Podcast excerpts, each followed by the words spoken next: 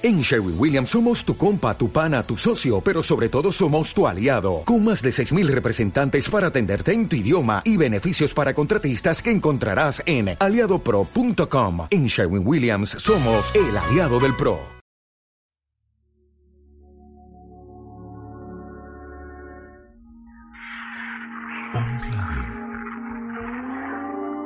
Muchas voces, muchas voces,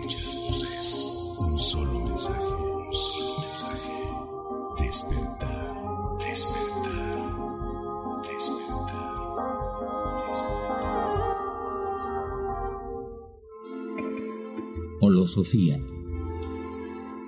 El camino hacia tu ser inicia rompiendo la zona de confort.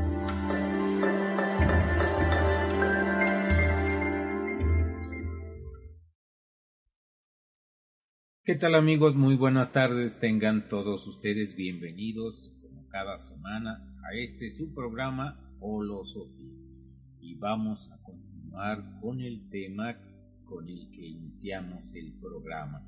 Vamos a hablar sobre religiosidad y espiritualidad. ¿Cuál es la diferencia entre una y otra? Y hoy nos vamos a ir enfocando un poco más hacia lo que es propiamente la espiritualidad y vamos a tocar el tema de el fanatismo como una parte de el proceso de la religiosidad popular. Muy bien, vamos a iniciar el día de hoy con eh, dos eh, frases, uno de Madame Blavatsky, la creadora de la Sociedad Teosófica, e integrada con una frase muy conocida de Jesús. Las dos frases unidas dice, no hay religión más elevada que la verdad y la verdad os hará libres. Muy bien, cuando nosotros nos damos cuenta de la diferencia que existe entre religiosidad y espiritual y espiritualidad, decidimos ya de manera voluntaria hacia qué parte, hacia qué camino vamos a continuar. Preferimos el camino de la religiosidad, si nosotros decidimos tomar este camino, es evidente que muchas personas llegan a la religiosidad y al integrarse a la comunidad, al pueblo en el que viven, eh, van poco a poco integrándose a algunas prácticas de la religiosidad popular. Cuando nosotros ubicamos las características de la religiosidad popular, vamos ubicando que, entre otras cosas, se va a encontrar un punto en el que eh, va a converger una fe tan ciega que cae en el fanatismo. Y necesitamos entender también que la religiosidad popular se basa mucho en lo que llamamos el pensamiento mágico, mientras que la espiritualidad, antes que desarrollar una fe ciega, en todo caso se basa en una fe basada en convicción a partir de estudiar y tener fundamentos y argumentos muy específicos y comprobados. Entonces nosotros debemos ubicar exactamente queremos caer en la religiosidad popular y a partir de ella caer también en el fanatismo o sobre todo eh, nos interesa eh, el uso del pensamiento mágico o preferimos ser conscientes de todo ello. Nosotros vamos a decidir qué eh, camino es el que vamos a tomar. Muy bien. Cuando nosotros nos damos cuenta que la espiritualidad se caracteriza sobre todo por el despertar de la conciencia humana, a diferencia de la religiosidad que tiende a dormir la conciencia, necesitamos nosotros ya de manera voluntaria elegir y decidir qué es exactamente lo que nosotros queremos. Recuerda que las religiones deterioran el pensamiento crítico de los ciudadanos, mientras la espiritualidad despierta la conciencia, porque la religión se basa en el pensamiento dogmático, mientras la espiritualidad, como ya lo hemos dicho, se basa fundamentalmente en el pensamiento crítico, analítico, sintético, holístico y sobre todo en el pensamiento que llamamos el pensamiento analógico y simbólico. Si ustedes ubican, ejemplo, los grandes maestros espirituales siempre enseñan a partir de mitos, leyendas, parábolas, a partir de historias y estas enseñanzas tienen un sentido analógico, es decir, realmente cuando practicamos la espiritualidad tratamos de hallar la lección profunda que se tiene en este proceso en esta leyenda, en este cuento, mientras que las personas que practican la religión simplemente ven la historia de manera literal, es decir, no buscan en la enseñanza, no buscan símbolos y llegar a la profundidad, simplemente leen la historia. Necesitamos nosotros entender poco a poco cómo despertar en nosotros la espiritualidad. Hemos mencionado, si tú quieres ser religioso, lo único que necesitas hacer es integrarte a una institución religiosa, a una religión, a la comunidad que está formando esta religión, esta institución, y seguir, evidentemente, todos los eh, procesos todas las costumbres, la ritualística que ellos siguen, aunque tú no entiendas absolutamente nada. En cambio, la espiritualidad debemos entenderla que es resultado de tu convicción, resultado de tu experiencia y sobre todo es resultado de tu pensamiento crítico, analítico, de tu pensamiento simbólico. Muy bien. La palabra espiritualidad viene etimológicamente de espíritus y espirare, que significa soplar, soplo. Eh, cuando nosotros ubicamos, se dice que el humano es resultado de humus, tierra más espírita, el soplo divino. Entonces, muchas de las eh, cosmologías de algunos pueblos antiguos tienen esta visión. El hombre fue creado de la tierra y a este elemento se le agrega un soplo de vida. Dios le da un soplo de vida y a partir de ahí se crea al ser humano. Entonces nosotros debemos entender justamente que cuando nosotros morimos, se dice eh, a nivel de la filosofía eh, católica y la filosofía judeocristiana sobre todo se plantea que eh, regresamos a la tierra, del polvo venimos y al polvo volvemos, pero ¿qué es lo que sucede con ese espíritu? Ese espíritu evidentemente no va a eh, fallecer con la muerte física el espíritu va a continuar en un proceso evolutivo y dependiendo de la religión en la que tú estés eh, trabajando, la religión en la que tú creas, vas a ubicar si después de la muerte llegas al cielo, al infierno, al purgatorio, al paraíso, etcétera, etcétera. Una característica que tienen todas las religiones es justamente una visión escatológica, es decir, lo que hay más allá después de eh, la vida. Cuando termina la vida, viene todo un proceso. A eso le llamamos justamente la escatología. Y recuerda que toda religión busca explicar algunos fenómenos que racionalmente no logramos comprender. En este caso, uno de los principales fenómenos que no entendemos y que la religión explica es justamente el proceso de la muerte.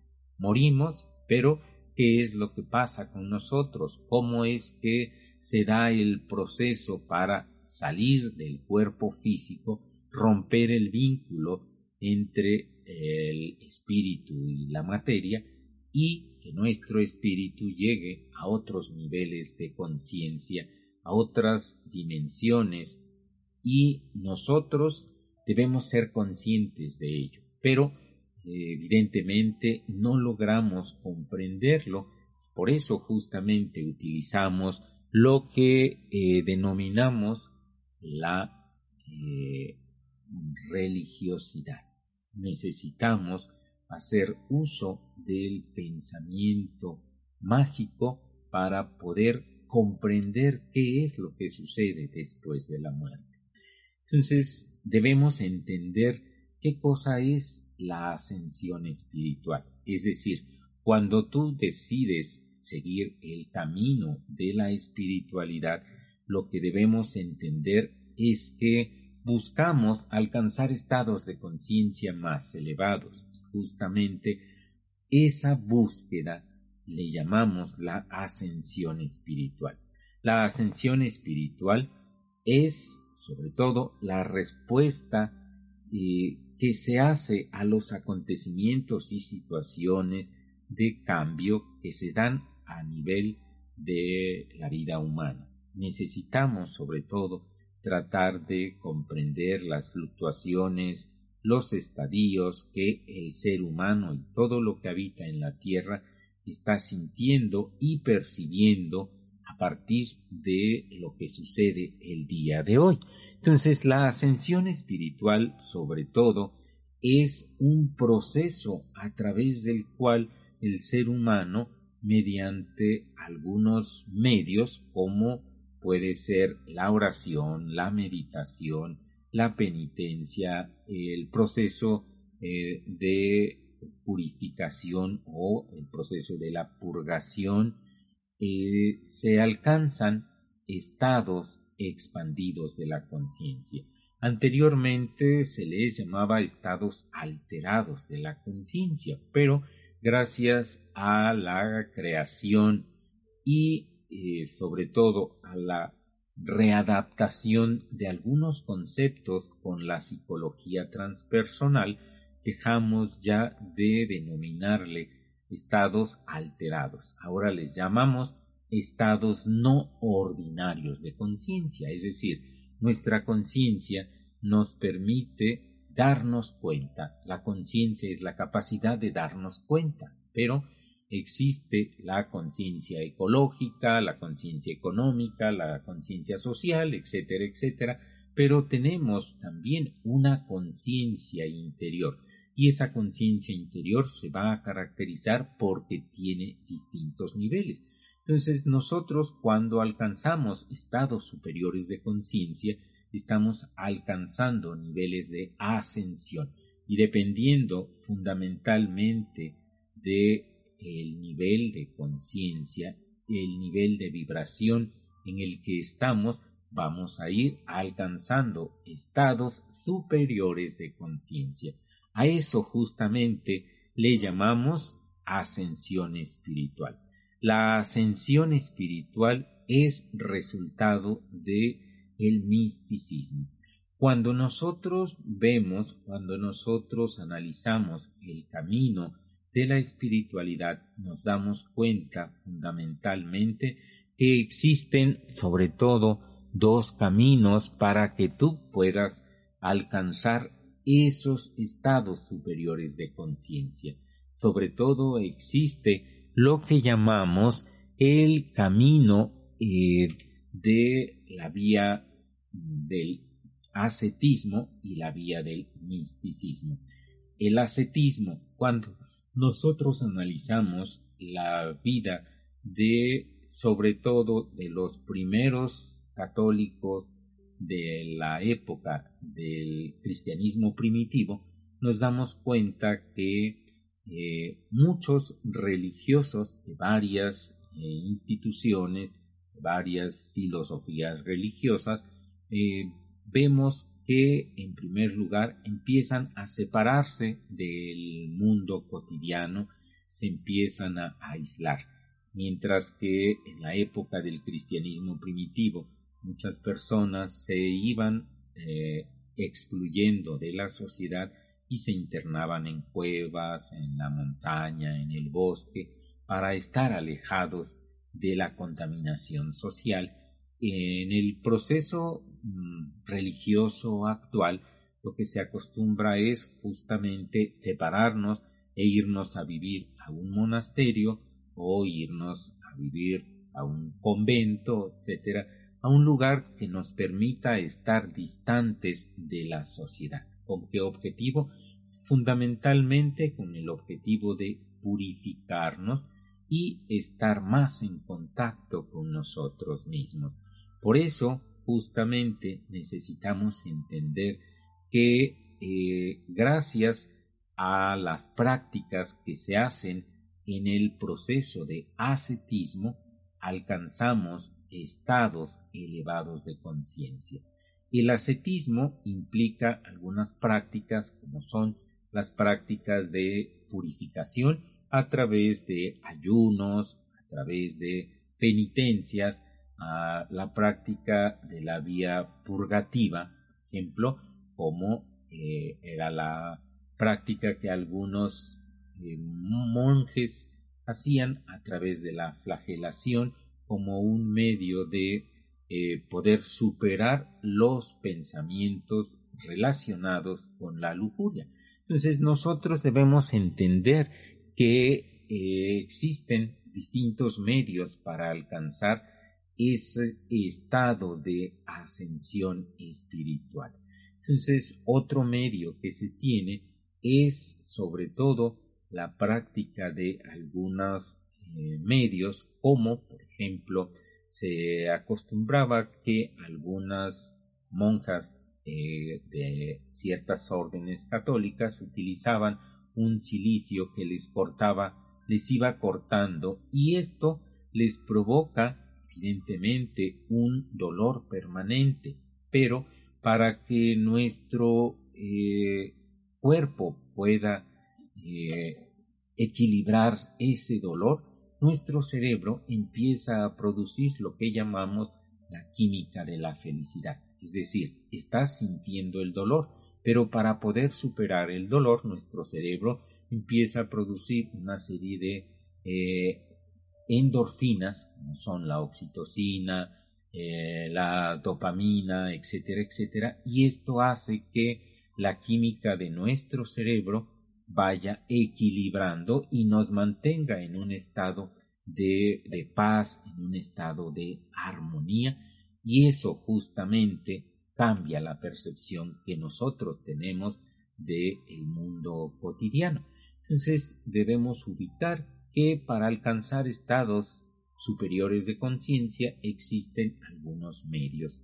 Por ejemplo, la meditación. La meditación te va a llevar poco a poco a alcanzar niveles superiores de conciencia.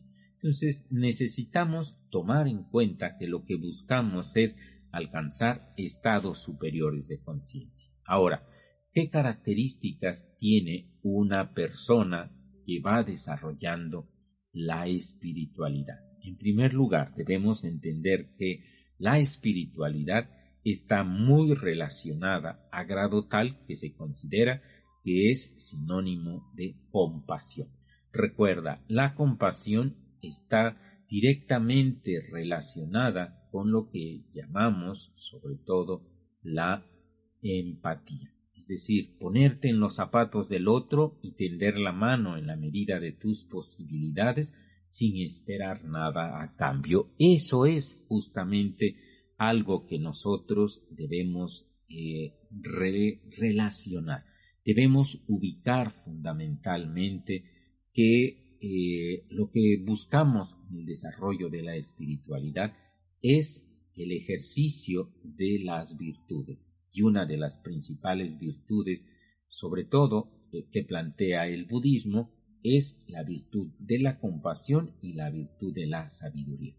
Cuando nosotros analizamos las formas a través de las cuales se van representando estas enseñanzas, lo ubicamos, por ejemplo aquí a través de eh, el vestuario que utilizamos eh, como hábito los monjes budistas.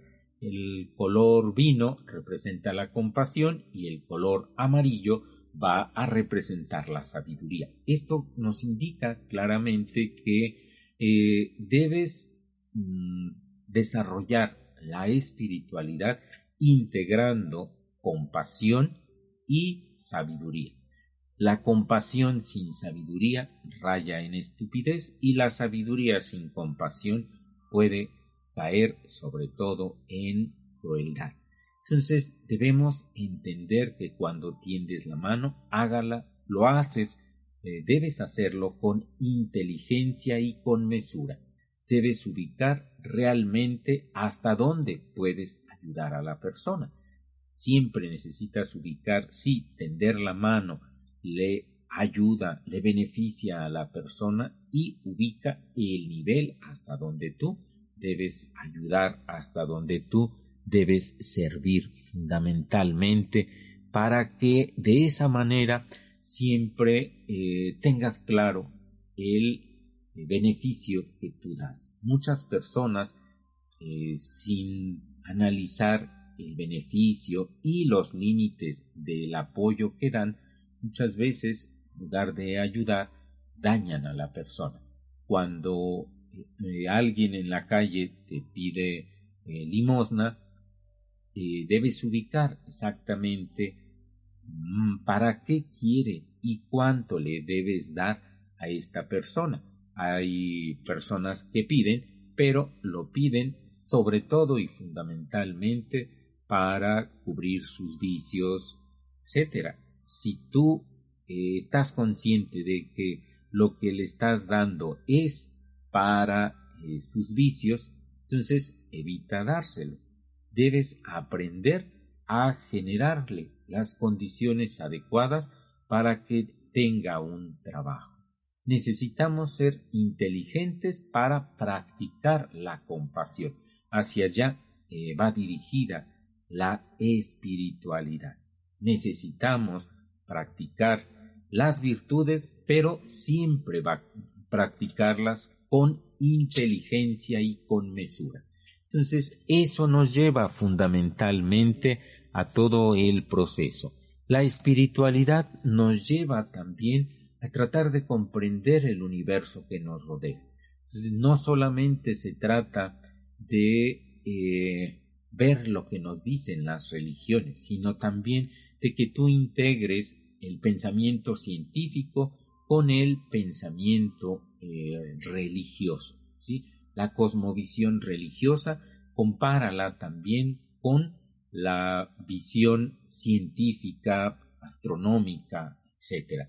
Necesitamos ubicar la espiritualidad como un proceso de muchos pensamientos, ver las cosas desde perspectivas diferentes, no solamente seguir un punto de vista como es el pensamiento religioso. El pensamiento religioso te dice las cosas son así, así y así. Es, recuerda, un pensamiento dogmático. El pensamiento espiritual te ayuda a mezclar distintos elementos para que así tengas una visión más global de lo que es el fenómeno que tú estás viendo. Ahora, cuando nosotros vamos eh, progresando en el camino espiritual, nos vamos ubicando fundamentalmente en que nosotros vamos despertando distintos niveles de conciencia y como parte de ese proceso, algo que nos sucede a nosotros es sobre todo que ubicamos existe lo que llamamos la dualidad. Es decir, recuerda, la dualidad es una de las leyes que rigen el universo. Así como existe el día, existe la noche, para que exista un hombre debe existir una mujer, para que exista la salud debe existir la enfermedad. Y nosotros también tenemos esa parte de dualidad. Así como tenemos luz, tenemos sabiduría, también tenemos obscuridad, cubierta de vicios, de pasiones, necesitamos fundamentalmente reconocer nuestra obscuridad, necesitamos reconocer los miedos, las pasiones, los vicios que tenemos y trabajar para irlos superando. Eso es justamente la práctica de la espiritualidad. Sé capaz de reconocer tu sombra para que de esa manera la comprendas, entiendas cómo se genera, cómo se manifiesta y tratas de cambiarla y modificarla justamente como un medio para ir desarrollando cada vez más niveles de conciencia más elevados. Cuando nosotros estudiamos un poco las religiones, cuando hacemos un estudio de religiones comparadas, nos damos cuenta que esta dualidad siempre va a estar presente en todas las religiones. En el budismo tenemos la idea de los maras o demonios internos y los budas o los seres de luz.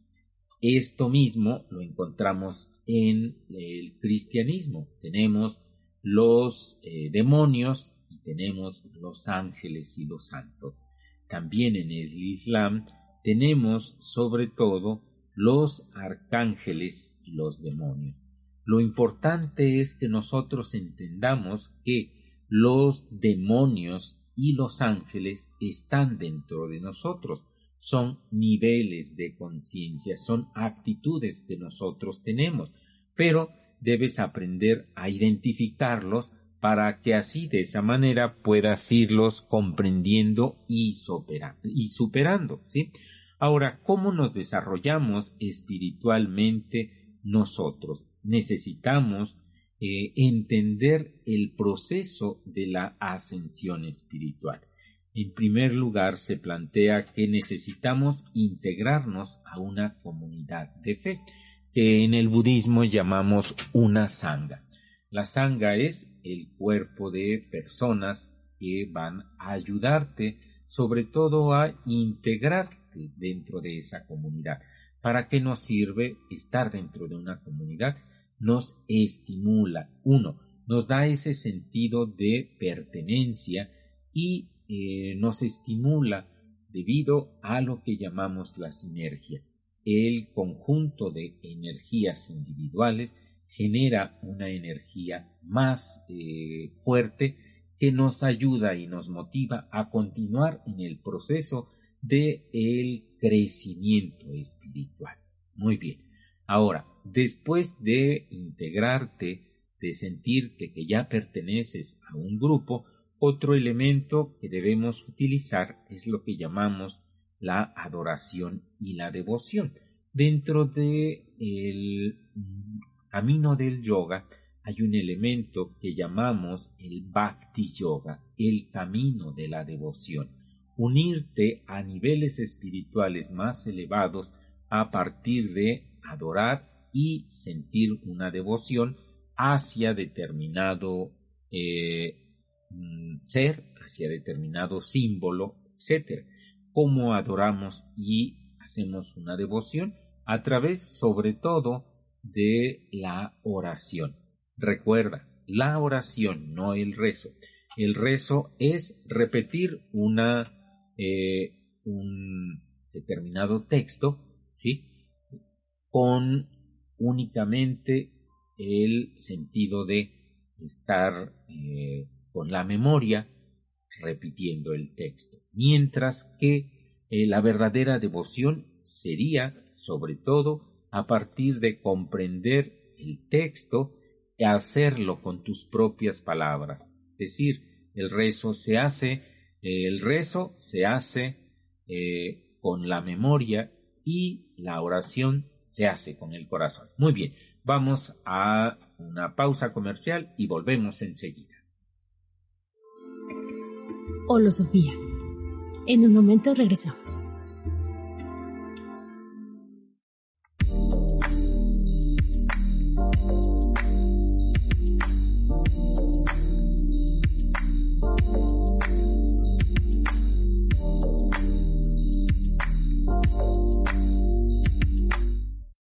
Conciencia en la web por On Radio.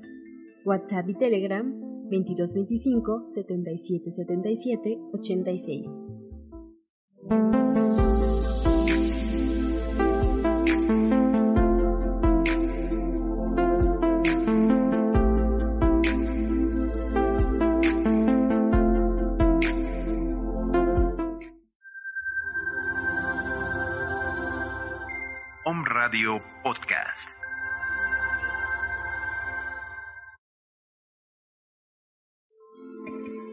Sofía. En un momento regresamos. Gracias amigos por continuar con nosotros. Les recuerdo, estamos hablando en este momento sobre el proceso del desarrollo de eh, la ascensión espiritual. Cómo alcanzar estados elevados de conciencia. Muy bien. El tercer elemento para alcanzar esos estados superiores es sobre todo el desarrollo de las virtudes. Recuerda que eh, la virtud es fundamentalmente una fuerza que surge a partir de trabajar eliminando en ti ese sentido de egoísmo.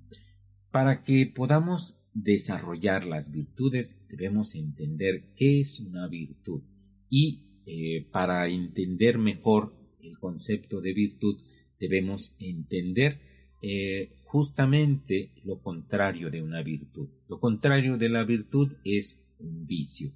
El vicio está relacionado directamente con el egoísmo. Por ejemplo, una persona que eh, es adicta al alcohol es capaz de gastarse toda la quincena una noche, aunque eh, la familia no coma. Lo que le interesa es satisfacer sus propios deseos, sus, eh, sobre todo, lo que llamamos, evidentemente, sus apegos vicios. Y en cambio, eh, para que tú puedas ir desarrollando la espiritualidad, lo que necesitas hacer es generar un desapego, entender exactamente cuál es el daño que te hacen estos apegos para que así poco a poco vayas desarrollando el proceso contrario. Lo contrario de eh, el vicio es la virtud, es decir, lo contrario del apego sería el desapego. Por ejemplo, el altruismo. Mientras que el egoísmo te lleva al vicio, te lleva a la adicción, al apego, el altruismo te eh, obliga sobre todo a generar ese deseo de ayudar a los demás. El altruismo te permite compartir un pedazo de pan, mientras que el egoísmo te obliga eh, o te lleva a eh, gastarte todo sin que te interesen los demás, sobre todo tu familia, el altruismo te eh, siempre te motiva a que tú eh, convides al otro un pedazo de pan, que tiendas la mano al otro. Entonces debemos entender, el vicio es resultado del egoísmo, mientras que eh, la virtud es el resultado de la compasión y la empatía. Sientes la situación en la que se encuentran los demás para que así poco a poco vayas viendo la manera de ayudar y de servir. Necesitamos practicar las virtudes con inteligencia, pero, por ejemplo, aquí algo que debemos entender es que eh, las virtudes no siempre eh, son exactamente las que la religión te plantea, ¿sí? Las virtudes, por ejemplo, más evidentes son la compasión, la sabiduría, la honestidad y el respeto. Esas son virtudes que nos permiten servir a los demás. Recuerda que la compasión implica amor incondicional, implica solidaridad. La honestidad está en relación a tu propia palabra, que tú sobre todo seas honesto, uno, contigo mismo, y dos, que eh, no mientas, sino que trates de hacer uso de la palabra correcta y adecuada. Pero en cambio, la espiritualidad te enseña que si para poder ayudar a una persona es necesario eh, hacer uso de una mentira, debes entender que el valor de una acción está determinada por la intención. Si para poder ayudar a una persona necesitas mentir, no dudes en hacerlo, miente. Recuerda, nada existe eh, con un valor por sí mismo. Todo depende del contexto, de causas, de condiciones y sobre todo de la motivación.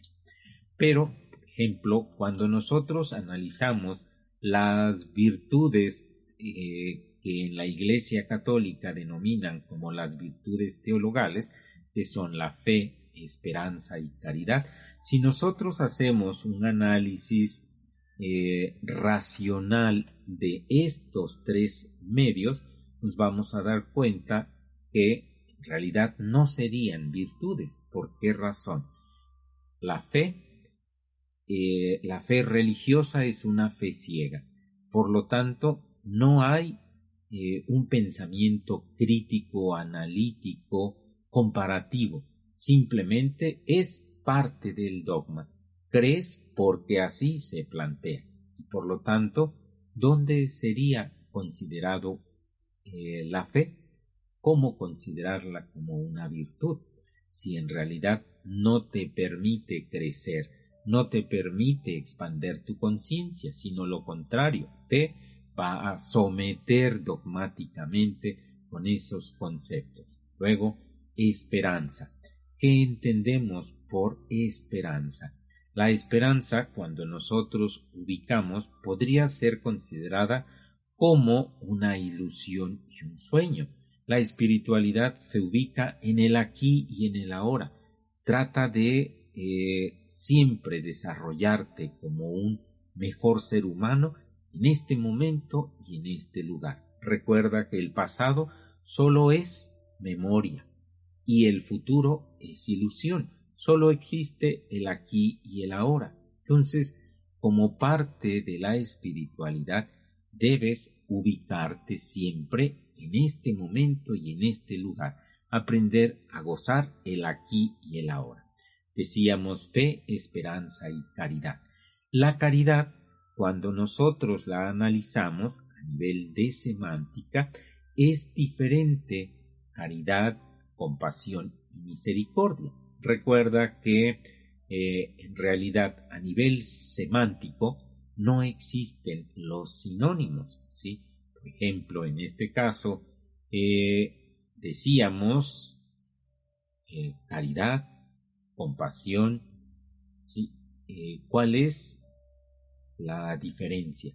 Uno, la compasión es ponerte en los zapatos del otro y tender la mano sin esperar nada a cambio, dar de lo que tú tienes, apoyar al otro, mientras que la caridad y también lo que llaman eh, misericordia tiene que ver un tanto con eh, el dar lo que te sobra, dar el diezmo, ¿sí? Eso es caridad, eso es un tanto eh, egótico, es decir, muchas personas dan eh, lo que les sobra a las personas que lo necesitan. En cambio, una persona altruista es capaz de ver las formas de construir condiciones, de generar circunstancias que a esta persona le permitan mejorar sus condiciones de vida. En lugar de que tú le des eh, unas cuantas monedas, las monedas que a ti te sobran, que se las des eh, de manera eh, misericordiosa, tú debes tratar de ayudar a la persona, no dándole dinero, sino ayudándole a generar circunstancias que le permitan ser un mejor ser humano. Entonces debemos entender que eh, el desarrollo de la espiritualidad está basado fundamentalmente en lo que llamamos el desarrollo de las virtudes. Mide eh, tu espiritualidad en función de todas las virtudes que has desarrollado. Otro elemento para que alcances esos estados expandidos de la conciencia a la que te eh, conduce la espiritualidad es el proceso de la purificación. Se da una purificación a nivel de cuerpo, palabra y mente. Con el cuerpo, sobre todo, encontramos eh, medios para irnos limpiando y purificando, como son el ayuno, como es la eh, monodieta, algunas alimentaciones de tipo especial y sobre todo eh, aprender a alimentarte de una manera más adecuada y correcta.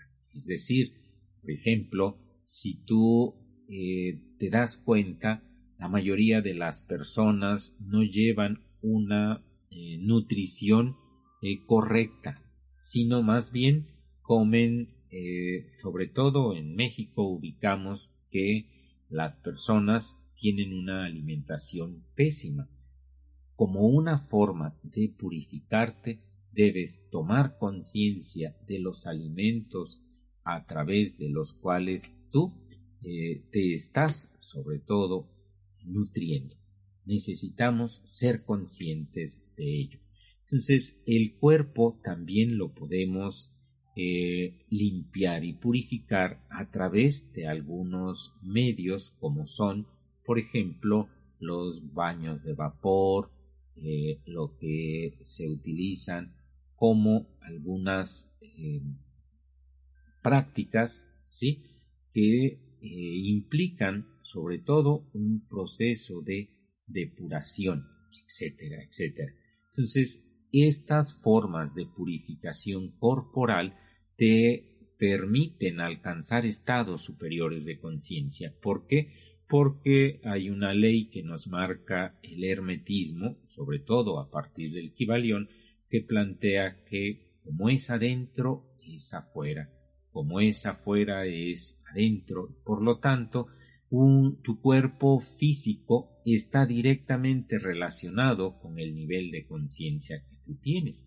Una persona que eh, se alimenta eh, de, sobre todo, de refrescos, de eh, lo que llamamos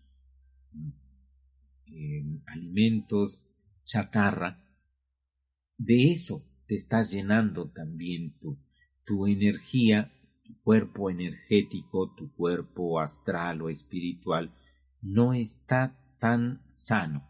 Necesitas ubicar en la alimentación de una forma más adecuada.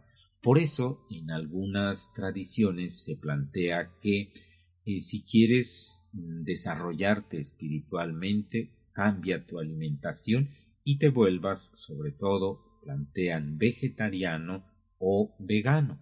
Necesitamos darnos cuenta que la purificación corporal nos va a ayudar a alcanzar estados superiores de conciencia. Ahora, la purificación de la palabra. La purificación de la palabra implica sobre todo un manejo adecuado del lenguaje.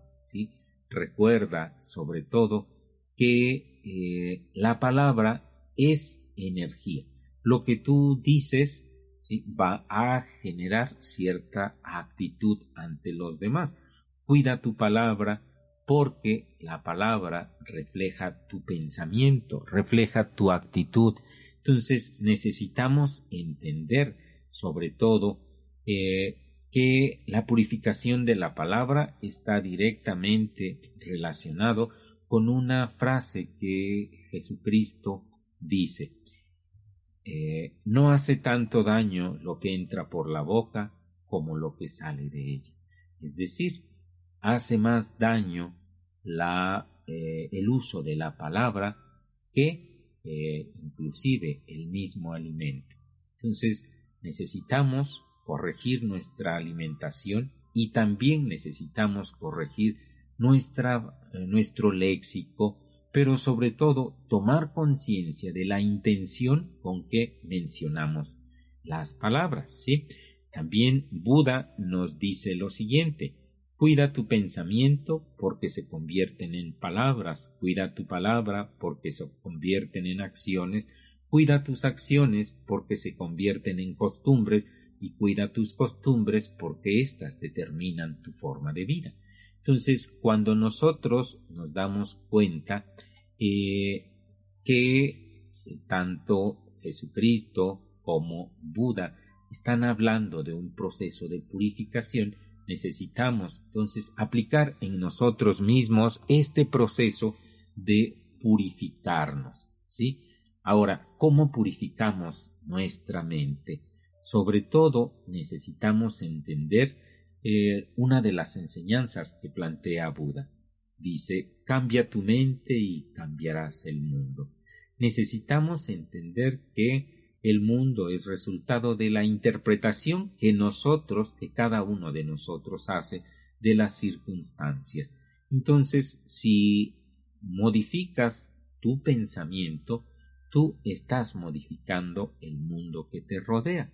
Entonces necesitamos sobre todo entender que eh, para purificar la mente debes tomar conciencia fundamentalmente de las emociones, de las eh, mm, ideas que nosotros tenemos. Muy bien. Ahora, para que nosotros alcancemos esos estados superiores de conciencia, decíamos que eh, nos lleva el ascetismo y el misticismo. Decíamos, el ascetismo consiste en aislarte de la sociedad para purificarte y a través de la purificación, a través de lo que llamamos la privación sensorial, vamos a alcanzar estados superiores de conciencia. Y esos estados superiores de conciencia son denominados eh, teofanía, rapto teofánico, samadhi, el nirvana, el cielo, como le, le llamarían los católicos. Entonces, cuando nosotros entramos a un estado de, de privación sensorial, un estado de ayuno, de penitencia, en búsqueda de estados superiores de conciencia, va a llegar el momento en el que nosotros entremos a esos niveles superiores de conciencia, a estados más elevados de conciencia y justamente a eso le llamamos misticismo. Entonces lo que buscamos en el camino eh, del ascetismo es lograr ese estado de integración con lo que llamamos eh, Dios, con lo que llamamos el Buda, etcétera, como tú le concibas a esos seres superiores de conciencia y fundamentalmente a los grandes avatares. Necesitamos eh, entender que el desarrollo de la espiritualidad, al ir alcanzando estados superiores de conciencia, te va a permitir, sobre todo, interactuar, eh, alcanzar eh, otros niveles que te permitan estar en relación con seres más elevados. Necesitamos darnos cuenta que justamente el rapto teofánico, el samadhi, eh, nos conducen a estados superiores de conciencia y a partir de tener esa experiencia cambia nuestra vida por completo. Eh, alguno de los medios a través de los cuales podemos alcanzar ese estado místico es, por ejemplo, lo que llamamos la psiconáutica, es decir, el uso de eh, plantas sagradas, pero con una finalidad espiritual. No se trata de eh, usarla con fines sobre todo lucrativos o utilizarla con fines eh, de relajación. Lo que buscamos es utilizar estas plantas sagradas con objetivo de desarrollo y acrecentamiento de nuestra conciencia. Entonces, el, eh, la psiconáutica es un medio para alcanzar esos estados eh, de expansión de la conciencia. Entonces, espero que eh, próximamente eh, estudiemos este eh, tema, el tema de la psiconáutica como un medio para alcanzar estados superiores de conciencia. Entonces, espero que hasta ahorita nos sirvan sobre todo todos los conceptos que hemos estado expresando a lo largo de todos estos programas que llevamos con la única finalidad de que ustedes decidan ya voluntaria y conscientemente si realmente quieren despertar la conciencia, alcanzando estados superiores de conciencia, ¿qué necesitamos hacer? Alejarnos de la religiosidad y entrar a lo que viene siendo, sobre todo, la espiritualidad como una forma de encarnar la perfección de nosotros como seres humanos. Recuerda, Buda nos representa, es el símbolo que representa la perfección, tu propia perfección. Jesús es un estado de conciencia. Eh, la conciencia búdica y la conciencia crística están como potencialidades dentro de nosotros y justamente la espiritualidad es todo un proceso y una actitud que nos permite alcanzar estados superiores de conciencia. Entonces, nosotros debemos entender que, sobre todo, la finalidad del el desarrollo de la espiritualidad es elevar la conciencia al nivel de un ser humano perfecto que eh, busca alcanzar niveles superiores a partir del desarrollo de las virtudes.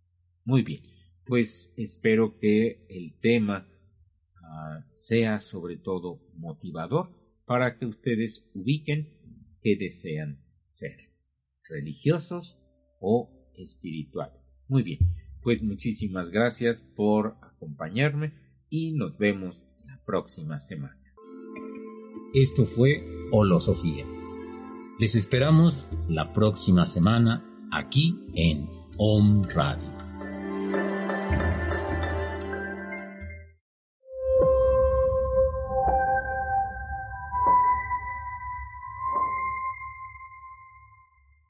Dale más potencia a tu primavera con The Home Depot. Obtén una potencia similar a la de la gasolina para podar, recortar y soplar con el sistema OnePlus de 18 voltios de Ryobi desde solo 89 dólares. Potencia para podar un tercio de un acre con una carga. Potencia para recortar el césped que dura hasta dos horas. Y fuerza de soplado de 110 millas por hora. Todo con una batería intercambiable. Llévate el sistema inalámbrico OnePlus de 18 voltios de Ryobi. Solo en The Home Depot. Haces más. Logras más.